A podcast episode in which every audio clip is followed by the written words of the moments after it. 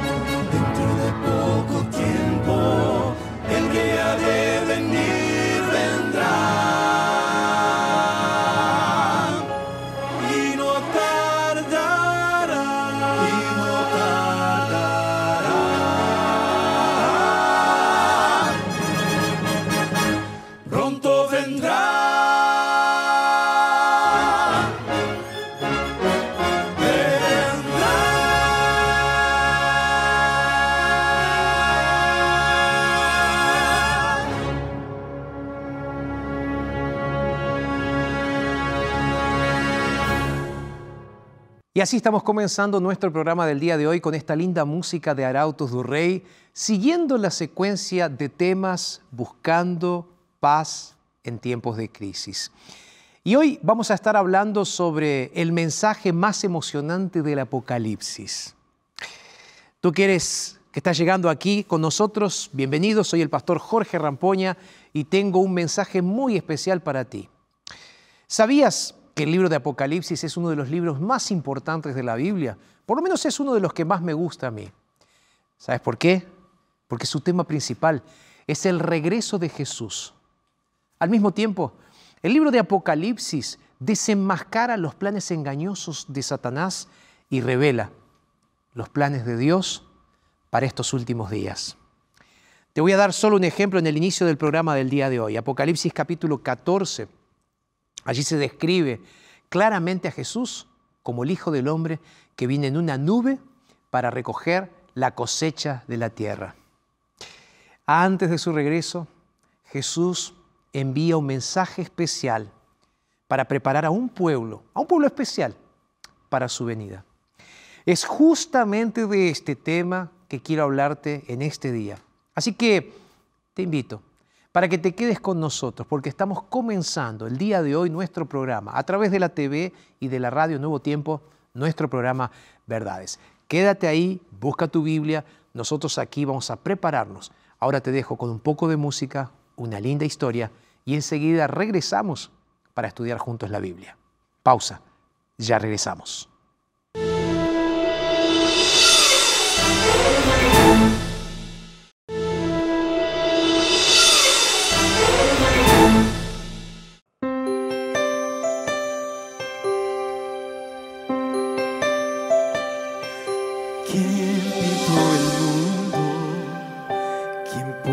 Color.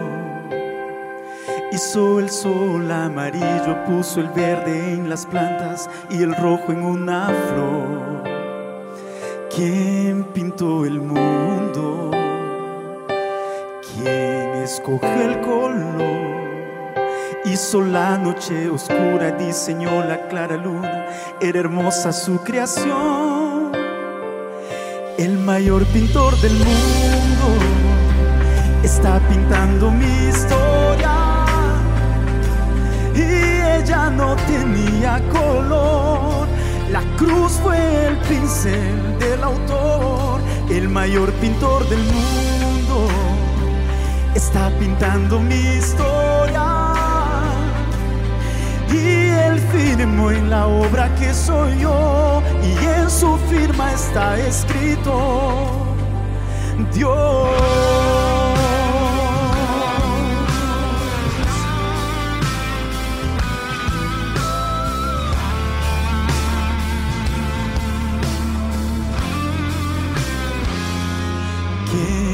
¿Quién pintó el mundo? ¿Quién escogió el color? Hizo el sol amarillo, puso verde en las plantas y el rojo en una flor. ¿Quién pintó el mundo? ¿Quién escogió el color? Hizo la noche oscura, diseñó la clara luna. Era buena su creación, mayor pintor del mundo está pintando mi historia. Y ella no tenía color, la cruz fue el pincel del autor, el mayor pintor del mundo está pintando mi historia.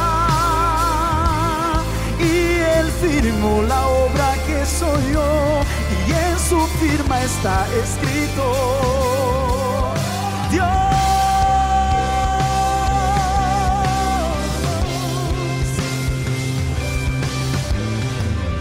pintó mi vida con su sangre derramada.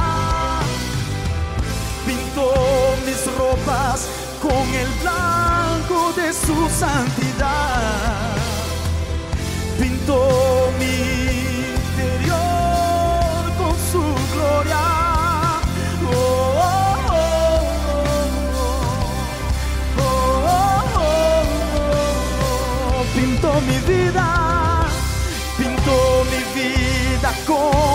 Sangre derramada pintó mis ropas con el blanco de su santidad.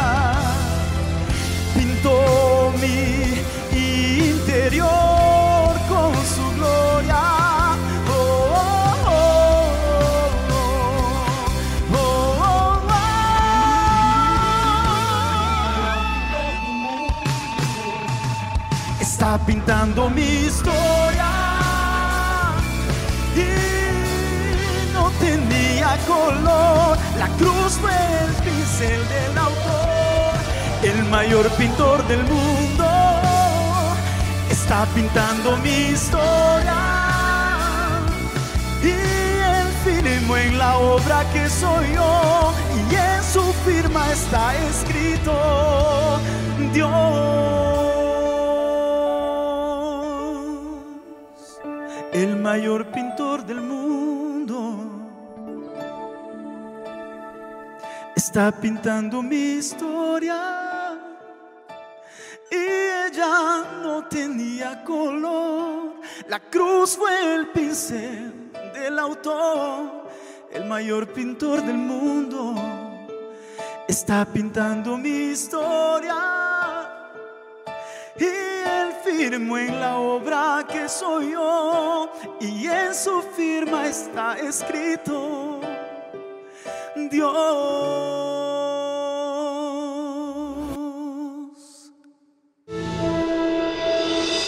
Todo lo que hacemos está relacionado con la iglesia.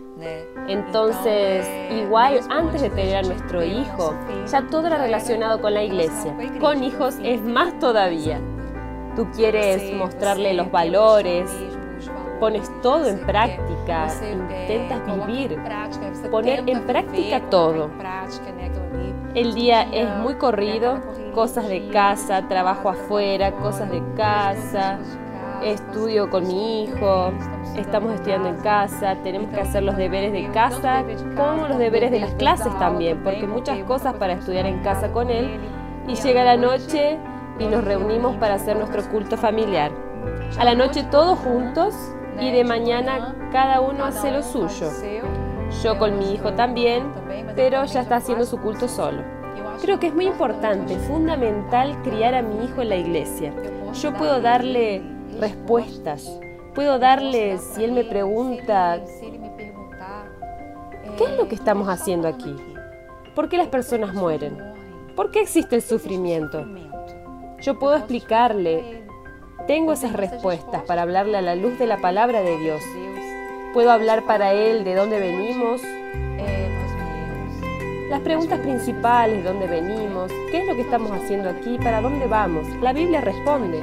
Entonces tengo esa base para pasarle. La iglesia de, da esa base. ¿Cómo lo hubiera criado? Lo hubiera criado, iría a educarlo. Y estas preguntas que los niños nos hacen, que no sabemos cómo responderles. Entonces crías niños con esas verdades, con esa verdad, con esa honestidad. El mal es ese. La verdad es esta. ¿Y tú? Yo no sé si él va a seguir, pero él está siendo enseñado a elegir. Yo no sé lo que sería de mi vida sin la iglesia. Cuando pienso lo que sería de mí sin la iglesia, yo no sé, no sé qué sería de mí sin la iglesia. Toda mi vida, toda mi vida está construida en torno de eso. Todo lo que conozco es la verdad. La verdad que yo aprendí, lo que conocemos, lo que sabemos. Entonces, en ningún otro lugar vas a tener eso, esa dirección. Lindas historias, ¿verdad? Y lo que nos enseñan estas historias es que realmente Dios es poderoso, que Dios está al control de la historia de los seres humanos y que Dios puede estar al control también de tu historia. Claro, si se lo permites.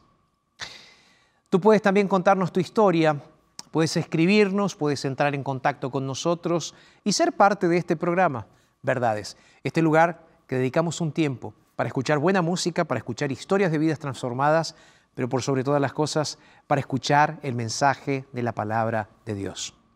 Quédate ahí, vamos a hacer una rapidísima pausa, pero ya regresamos, ahora sí, para comenzar con el estudio de la palabra de Dios.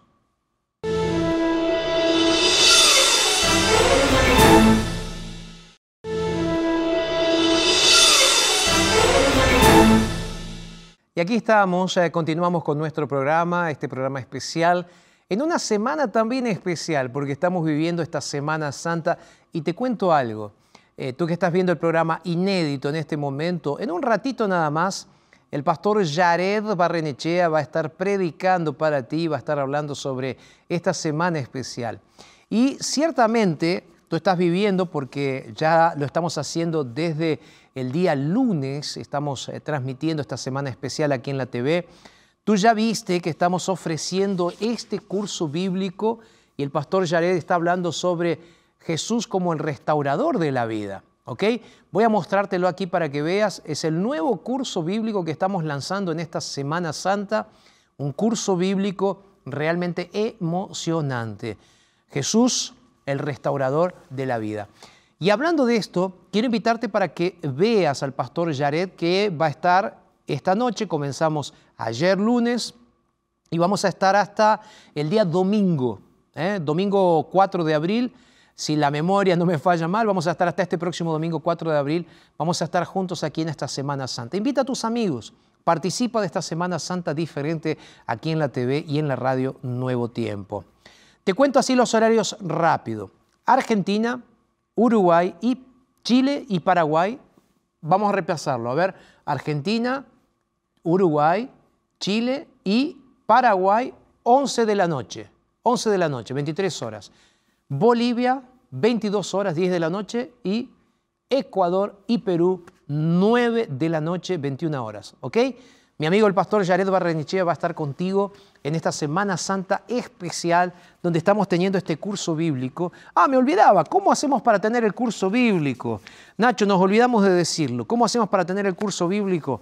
Está saliendo en este momento en tu pantalla aquí nuestro QR que es la forma que tú tienes de apuntar tu celular, apuntas a la pantalla así el celular y entonces te va a abrir una, una, página de internet, una pestaña de internet. Y ahí entonces simplemente tú vas a pedir el curso bíblico completamente gratuito. Un detalle más, estamos también divulgando videos nuevos, lindos videos para esta Semana Santa que los puedes recibir todos los días en tu celular.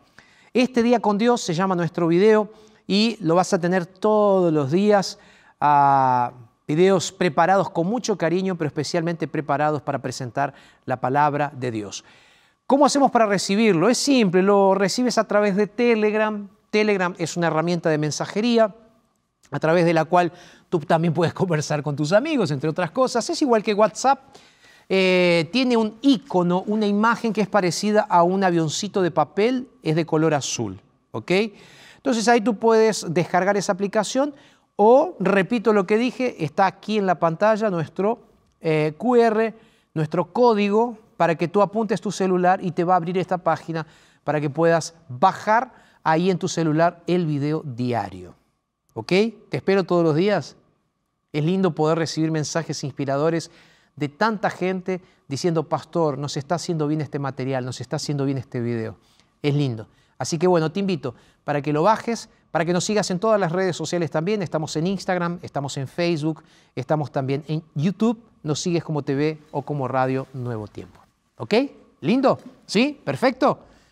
Buenísimo. Entonces ahora lo que vamos a hacer es orar porque ya tengo mi Biblia abierta. Te invito ahí donde te encuentras para que podamos estudiar la palabra de Dios, pero antes de estudiar la Biblia, vamos a orar. Padre eterno, muchas gracias por el privilegio que nos regalas en tu gran amor, Señor, de poder entrar en tu presencia para adorarte y para estudiar tu palabra. En este tema tan importante, Señor, queremos pedirte en el nombre de Jesús que nos hables y que podamos realmente entender tu palabra. Oramos en tu nombre. Amén, Señor. Amén. Muy bien, estamos entonces listos para comenzar nuestro programa del día de hoy. Y voy a repasar lo que conversamos eh, anteriormente, allí en el inicio de nuestro programa, ¿no? hablando sobre el libro de Apocalipsis, que para mí es uno de los libros más importantes de toda la Biblia. Y no solo uno de los más importantes, sino que también uno de los más lindos para estudiar. Yo mm, te oriento, te animo a que puedas estudiar el libro de Apocalipsis porque realmente vale la pena. Entonces, ya mencioné en el inicio, pero lo voy a repetir. El tema principal del libro de Apocalipsis es el regreso de Jesús. Es el gran conflicto final y la lucha entre Jesús y Satanás. Es en este libro, eh, en el libro de Apocalipsis, que se revelan claramente los engaños del diablo y los planes al mismo tiempo maravillosos de Dios para los últimos días. Si me permite, yo quiero hacer algo contigo en este día. Y es eh, simplemente mostrarte cómo en el libro de Apocalipsis se describe a Jesús como el Hijo del Hombre que viene en una nube para recoger la cosecha. Eso está en Apocalipsis capítulo 14. Y es en este capítulo que se presenta claramente que antes del regreso de Jesús, Él enviaría un mensaje especial para preparar a un pueblo especial para su venida. ¿Dónde encontramos esto? Lo encontramos en los versículos 10 y hasta el 12. Lo encontramos en el versículo 6, 7, 8, 9, 10, 11 y 12. Encontramos esto. Mira, a mí me gustaría que leas conmigo. Son seis versículos, pero me gustaría que pudieras leer conmigo este texto. Dice así, Apocalipsis 14, versos 6 y hasta el 12. Dice, en medio del cielo vi volar otro ángel que tenía el Evangelio del reino para predicarlo a los habitantes de la tierra, a toda nación, tribu, lengua y pueblo. Decía a gran voz, temed a Dios y darle gloria, porque la hora de su juicio ha llegado. Adorad a aquel que hizo el cielo, la tierra, el mar y las fuentes de las aguas. Voy a leer ahora el versículo 8. El texto dice lo siguiente, otro ángel lo siguió diciendo, ha caído, ha caído Babilonia, la gran ciudad porque ha hecho beber a todas las naciones del vino del furor de su fornicación. Y un tercer ángel lo siguió diciendo a gran voz, si alguno adora a la bestia y a su imagen y recibe la marca en su frente o en su mano, él también beberá del vino de la ira de Dios. El texto sigue diciendo que ha sido vaciado puro en el cáliz de su ira y será atormentado con fuego y azufre delante de los santos ángeles y del Cordero. Voy a saltar al versículo 12. Aquí dice, aquí está la perseverancia de los santos, los que guardan los mandamientos de Dios y la fe de Jesús. En este texto bíblico Jesús revela su mensaje especial para preparar a su pueblo para la hora final de la historia de la tierra. A través del libro de Apocalipsis, se describe a mensajeros angelicales o angélicos, ángeles, que entregan un mensaje al mundo.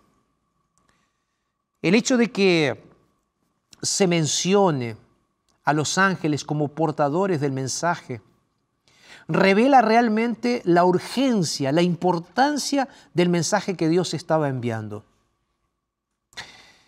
De hecho, Jesús envió a sus mensajeros, a sus ángeles, para impresionar la mente del profeta Juan con las visiones celestiales de los eventos del tiempo del fin. Juan, Juan escribió en el libro de Apocalipsis esos mensajes, en este último libro de la Biblia, en este último libro que significa nada más y nada menos que revelación. Por eso, si tú prestas atención al mensaje de Juan, a lo que él escribió, y si prestas atención a lo que leí en el versículo 6, donde el texto bíblico dice que este es un mensaje universal, o sea, es para todos los moradores de la tierra. No es un mensaje específico, no es un mensaje para una persona, es para todo el mundo. El apóstol Juan vio un ángel volando velozmente en los cielos para llevar con prontitud el mensaje final de Dios para todo el mundo. De la misma manera, como vemos en la historia de Noé, que predicó un mensaje de urgencia para hombres y para mujeres que estaban a punto de enfrentarse con un diluvio universal.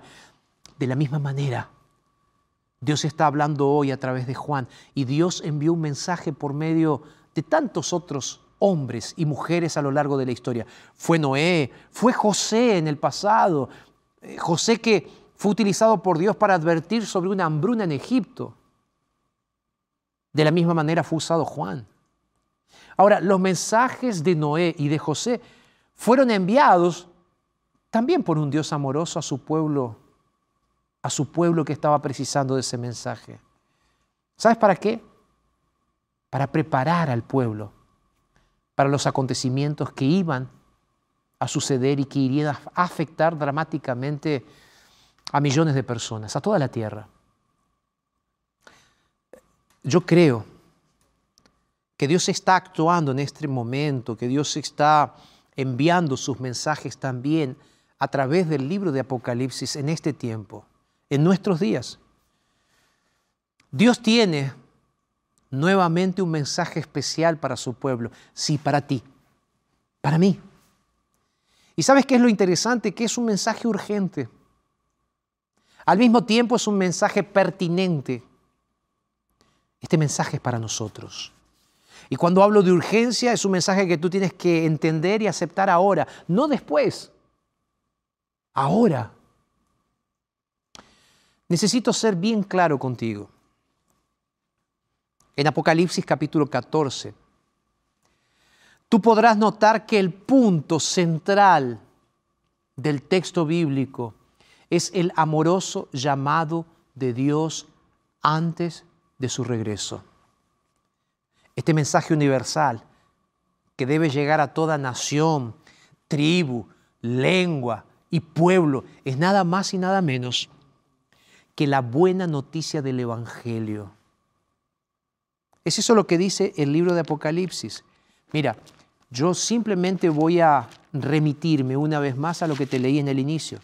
Apocalipsis capítulo 14, verso 6 dice, en medio del cielo vi volar un ángel que tenía el Evangelio eterno, la buena noticia. Repito, el Evangelio son buenas noticias. Y son buenas noticias acerca de Jesús. Son buenas noticias acerca de la salvación, son buenas noticias acerca de lo que Dios tiene preparado para el futuro. porque es a través de la historia de Jesús y es a través de la historia de la cruz de Cristo que nuestra historia cobra sentido, que nuestra historia ahora tiene un propósito. ¿Sabes por qué? Porque su perdón, su gracia y su misericordia realmente son el centro del Evangelio, de las buenas noticias.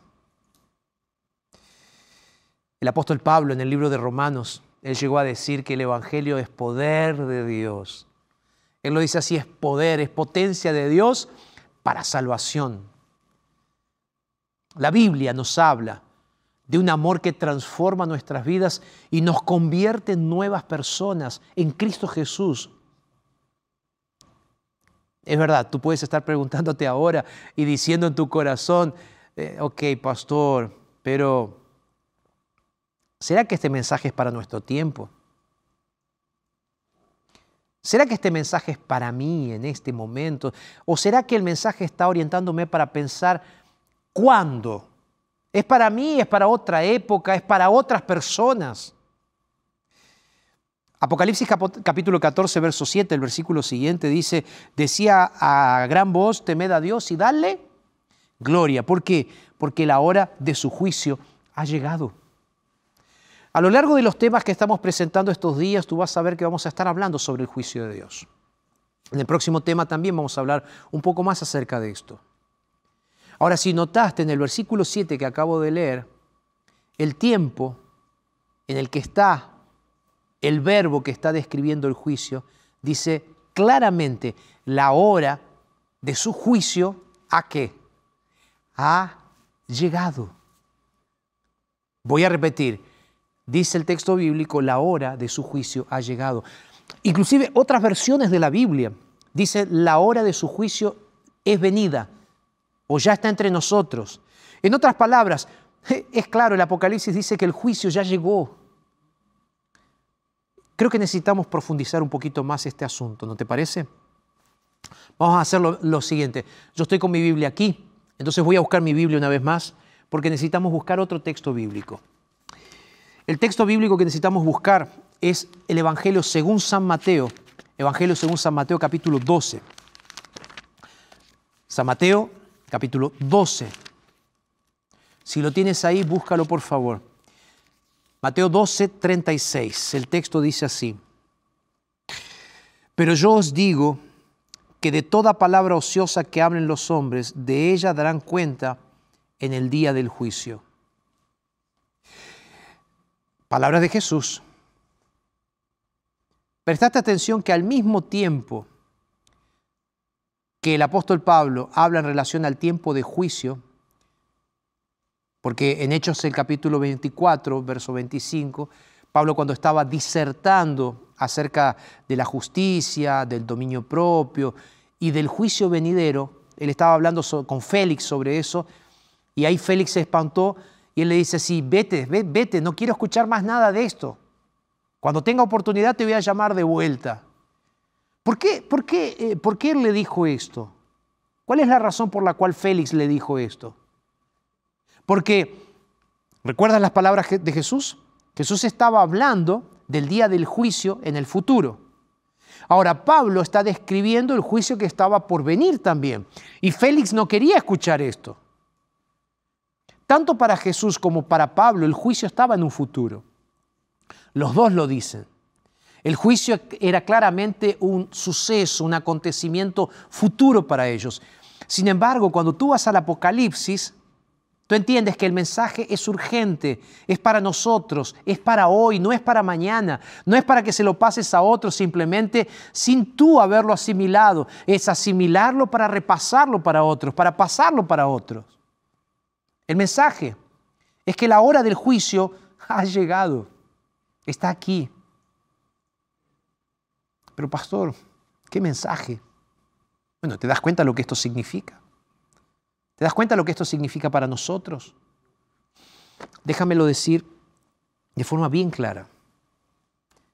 Esto significa que tú y yo debemos tomar una decisión en nuestras vidas. Seguro debes estar pensando, ¿por qué tengo que tomar una decisión en mi vida? ¿Por qué? simple. Porque la Biblia dice que cuando Jesús venga habrá solamente dos grupos, los de la derecha y los de la izquierda. Solo dos grupos, los que se salvaron y los que aceptaron a Jesús. Te desafío, estábamos hablando, estábamos estudiando el libro de Apocalipsis, te desafío que vengas conmigo a Apocalipsis capítulo 22. Apocalipsis capítulo 22, vamos a leer el versículo 11 y 12. Si lo tienes ahí, vamos a leerlo. Dice así, el que es injusto, sea injusto todavía. El que es impuro, sea impuro todavía. El que es justo, practique la justicia todavía. Y el que es santo, santifíquese todavía. El texto es claro. Hay solo dos, dos grupos. Dice, el justo o el injusto, el impuro o el puro, aquel que hizo lo justo y practica justicia, aquel que es santo o aquel que no hace absolutamente nada de lo que Jesús está pidiendo que sea hecho. Jesús viene para traer un galardón, dice el texto bíblico, un premio, una recompensa.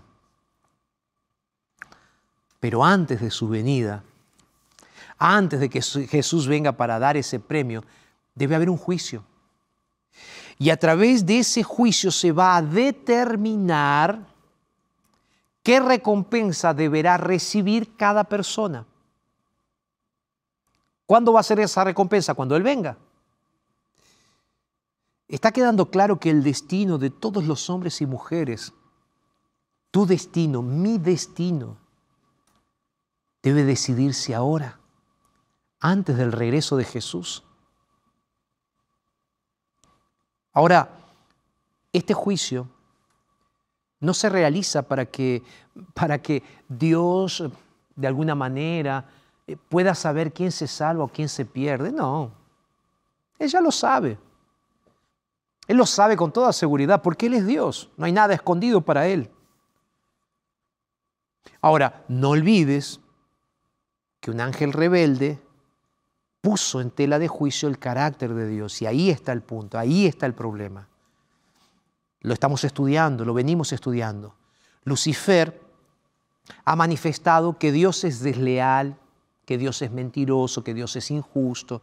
Esa fue la crítica, la acusación que él hizo ante el universo entero.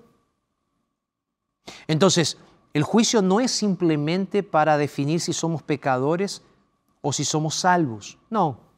El juicio también tiene que ver con la honra de Dios. El juicio revela el carácter amoroso de Dios ante todo el universo. El juicio muestra que quienes se pierden lo harán por causa de sus propias decisiones. Dios, Dios ha hecho todo lo posible para salvarnos. Voy a repetir, Dios ha hecho todo lo posible para salvarte. Dios ha hecho todo lo posible para salvarte en el lugar a donde estás y eso es lo que realmente importa.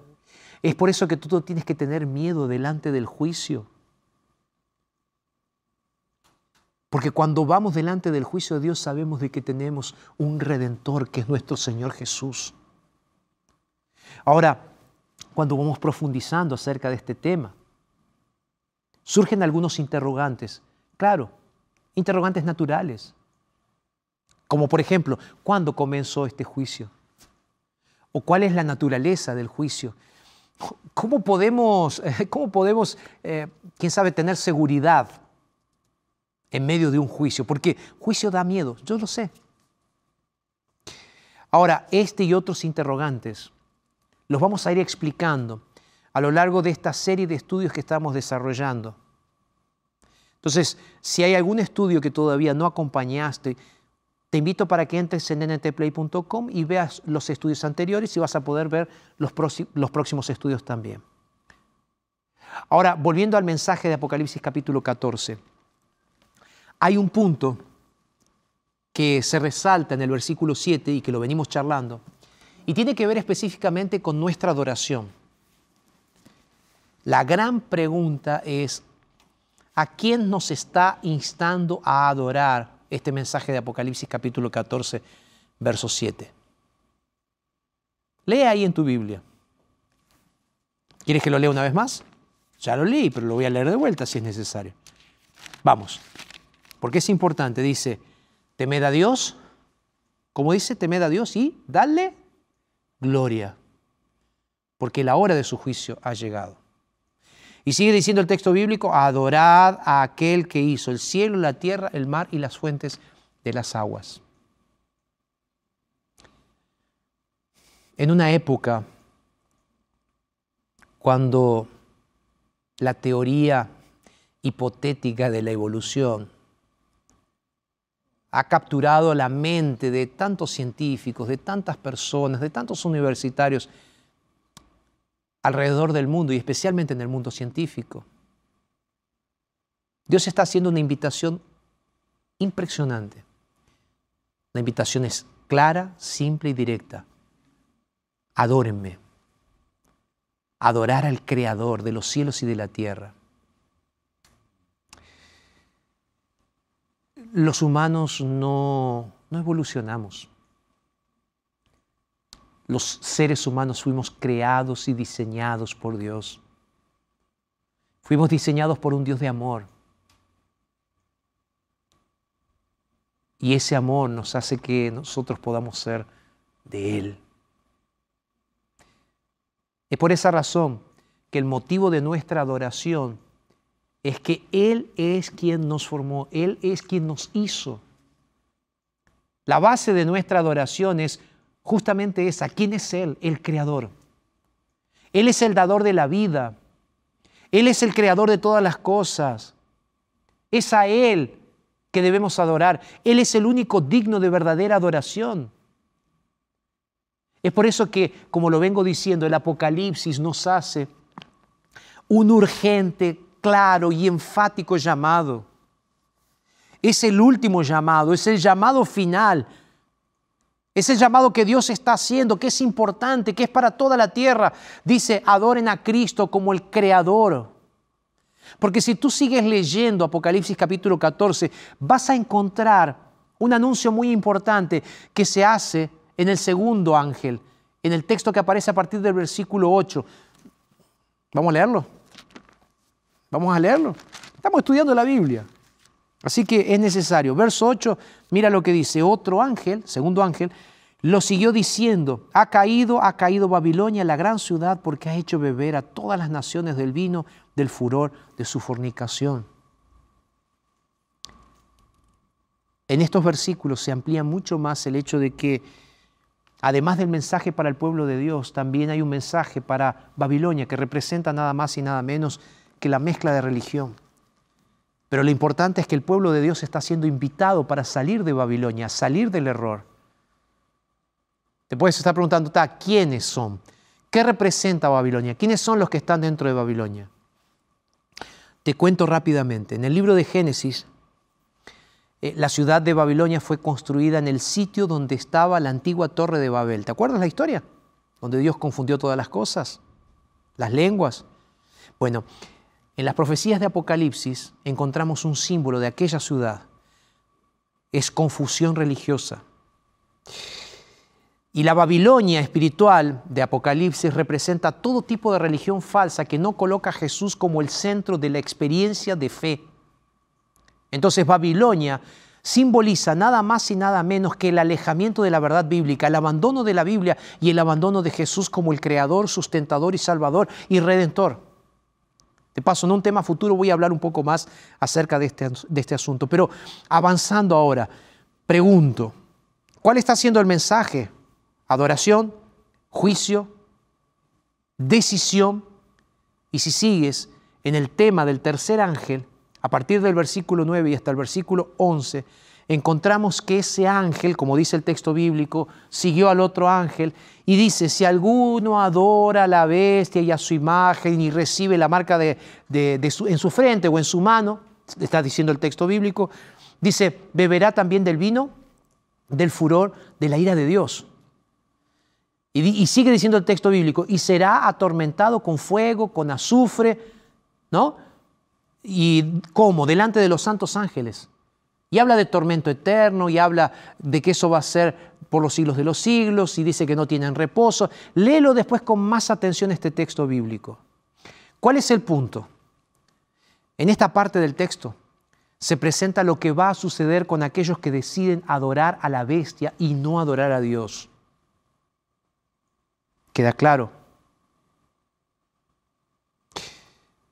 Lo que tiene que dar claro es que Juan está hablando justamente de dos tipos de personas. Por eso en el versículo 12, Juan va a describir al pueblo de Dios. Yo ya leí este texto. Y es el pueblo justo de Dios que espera el regreso de nuestro Señor Jesucristo. ¿Qué decía Apocalipsis capítulo 14, verso 12? Aquí está la paciencia de quienes? De los santos, los que guardan los mandamientos de Dios y la fe de Jesús. ¡Wow! Es claro entonces que como consecuencia de la proclamación del mensaje de Apocalipsis 14, se desarrollarán dos clases de personas. Y necesito que prestes atención a esto. Unos recibirán la marca de la bestia. Son los que persiguen, oprimen al pueblo verdadero de Dios. Y al final son aquellos que recibirán las siete plagas, las siete últimas plagas.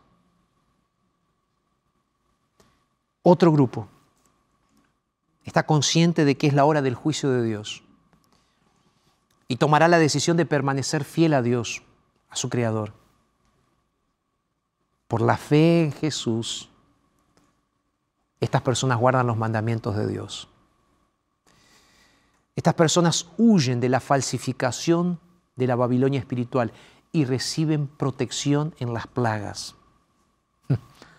Esto es una promesa. Esas personas que están del lado del Señor son personas que fueron llamadas para este tiempo y que decidieron seguir a Jesús. Déjame explicarte un poco más el riesgo que significa no hacerse cargo de las advertencias. Hace un tiempo atrás leí la historia de un pueblo llamado Armero, una próspera población rural en el norte de Tolima, en Colombia. Aun cuando los habitantes habían sido ya avisados que podría o que existía el riesgo de una catástrofe natural, ellos se reían cuando les decían que su pueblo podía sufrir apenas una tragedia leve, pero jamás una tragedia como un aluvión por un volcán y específicamente el volcán llamado el Nevado de Ruiz. Sin embargo, el 13 de noviembre de 1985, llegó a ser conocido como uno de los peores días en relación con catástrofes naturales en Colombia. Esta tragedia sucedió en aquel pueblito, en Armero. Todos pensaban que el anuncio de los políticos, de los gobiernos, eran broma, pero no, no eran broma. Y los pobladores fueron sorprendidos en aquella tarde, de aquel día de noviembre, por una explosión que posteriormente fueron cenizas, posteriormente fueron algunas piedras que comenzaron a. A caer. Aquella montaña llamada el Nevado de Ruiz, con más de 5.321 metros de altura, explotó en aquel día. Los niños jugaban con las cenizas. Sin embargo, en torno a las nueve de la noche, los pobladores vieron venir en la oscuridad de la noche una avalancha.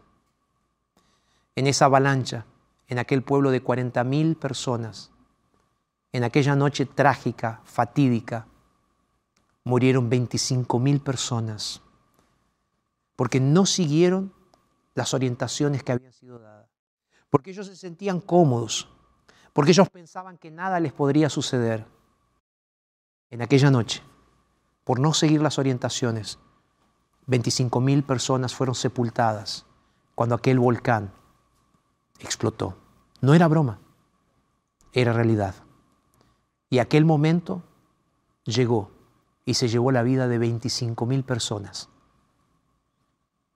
A veces me pregunto si la historia de nuestro mundo no está pasando por la misma situación personas que saben que esto se va a terminar, pero no le hacen caso a Dios. Solo dos grupos. Yo quiero ahora que Arautos cante. Y mientras Arautos está cantando, piensa en este asunto. Y luego de eso te voy a hacer un llamado y vamos a orar juntos. Arautos, por favor.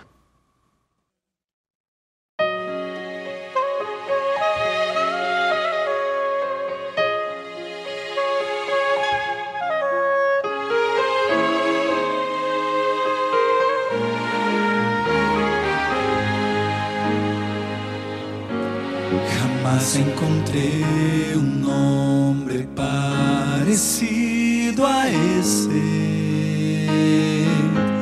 Un hombre que inspira devoción y el más puro amor.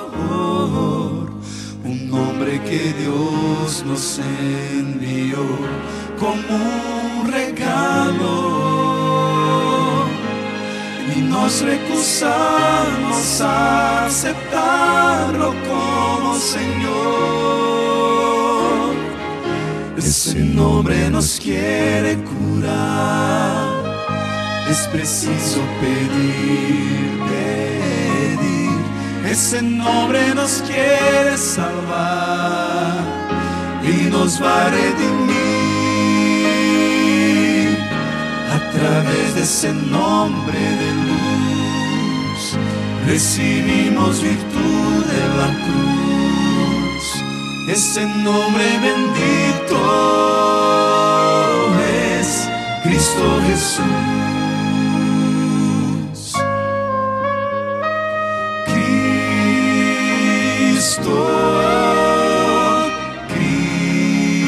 Cristo. Ese nombre nos trae el don de la paz.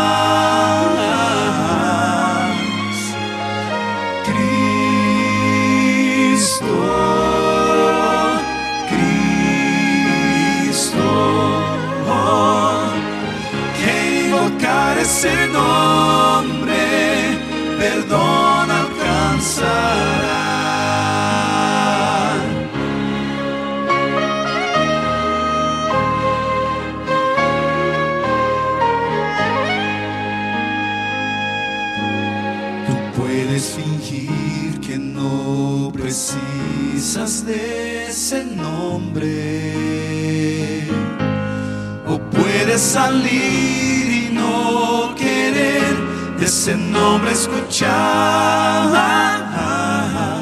Nunca conseguirás hacer que Él te abandone estés a donde tú estés, su amor te va a encontrar. Ese nombre te va a envolver con su tierno amor, tierno amor. Ese nombre ya te eligió para un nuevo vivir más allá de ese cielo azul, hay un brillo que siempre es luz y el centro de todo es Cristo Jesús.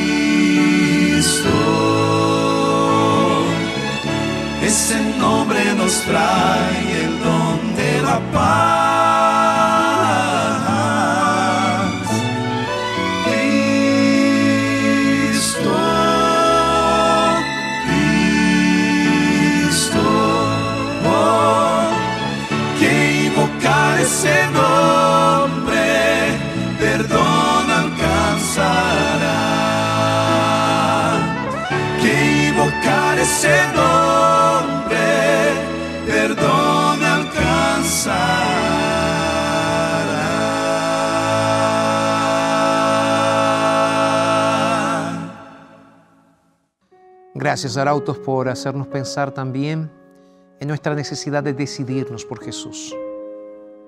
Amigos, amigas, este mundo se va a terminar.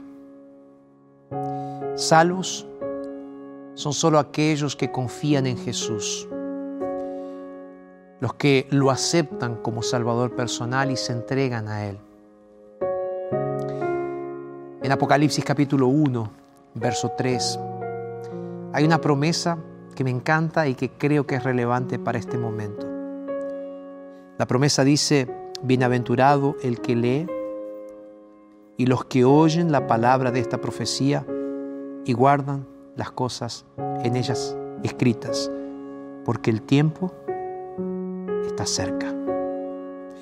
Es por eso que estamos estudiando estos temas en nuestra serie de estudios. Es por eso que estamos buscando paz en tiempo de crisis.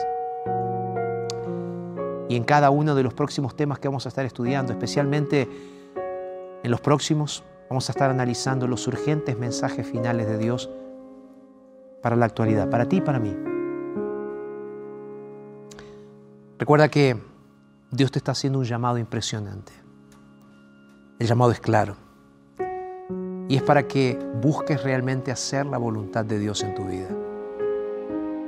Hoy quiero invitarte para que puedas abrir tu corazón, dedicar tu vida a Dios ahora mismo.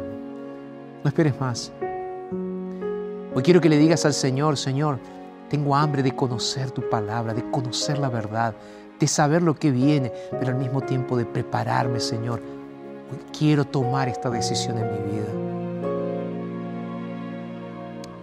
Lee la Biblia, estudia la Biblia, pero por sobre todas las cosas conoce a Jesús y acéptalo como tu Salvador personal. Vamos a orar. Ahí donde estás te invito para que inclines tu rostro y oremos juntos. Padre, gracias por este momento. Gracias por hacernos pensar en este momento de la historia de la humanidad. Te entregamos nuestras vidas, Señor, y te aceptamos, para que aquel día cuando vengas a buscarnos, estemos al lado tuyo, Señor, y entre aquellos que te aceptaron como Señor y Salvador personal. Padre, nos entregamos a ti y lo hacemos en el nombre de Jesús. Amén. Que Dios te bendiga. Y te recuerdo que puedes encontrar la iglesia adventista más próxima de tu domicilio entrando en encuentroeniglesia.com. Te dejo por aquí y recuerda que en un ratito nada más el pastor Jared Barrenechea va a estar contigo en nuestra Semana Santa especial aquí en la TV y en la radio Nuevo Tiempo. Recuerda, lo dice Jesús en su palabra. Entonces, es verdad. Un abrazo y que Dios te bendiga.